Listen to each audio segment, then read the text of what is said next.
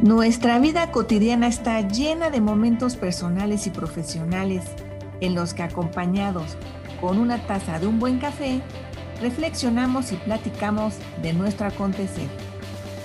Esto es Coffee Please y yo soy Patricia Luna Arredondo. Bienvenidos.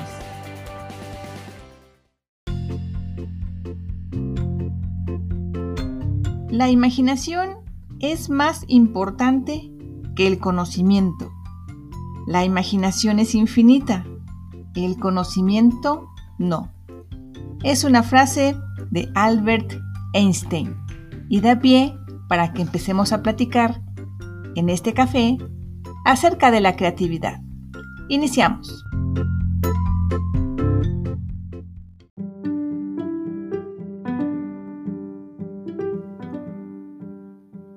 La gran velocidad con la que surgen los avances y tendencias en distintas innovaciones nos exige prepararnos en habilidades clave para estar listos para afrontar cualquier desafío.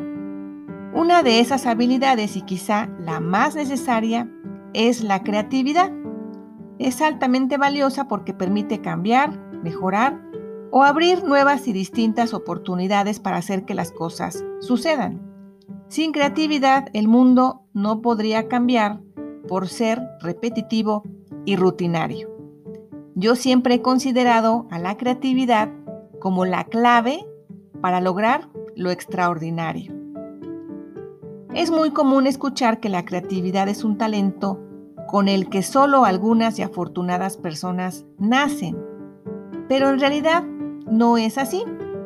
Sucede como en el liderazgo. Algunas personas nacen con esa habilidad y otras la van desarrollando conforme se viven ciertas circunstancias. Es decir, la creatividad, como muchas otras habilidades, se aprende, se desarrolla y se aplica. Si tenemos personal a cargo, es necesario que busquemos que nuestros colaboradores desarrollen esta habilidad y se sientan cómodos en todo momento para proponer ideas o innovaciones. En una empresa es indispensable usar o aplicar la creatividad para resolver problemas cotidianos, pero también para llevar a la organización y al personal hacia una cultura orientada a la innovación. Y poco a poco, aprendiendo, desarrollando y aplicando la creatividad, se va desarrollando esta habilidad en todos y cada uno de los colaboradores. Sin embargo, hay un factor esencial para ayudar a desarrollar a la creatividad en una empresa y es el líder.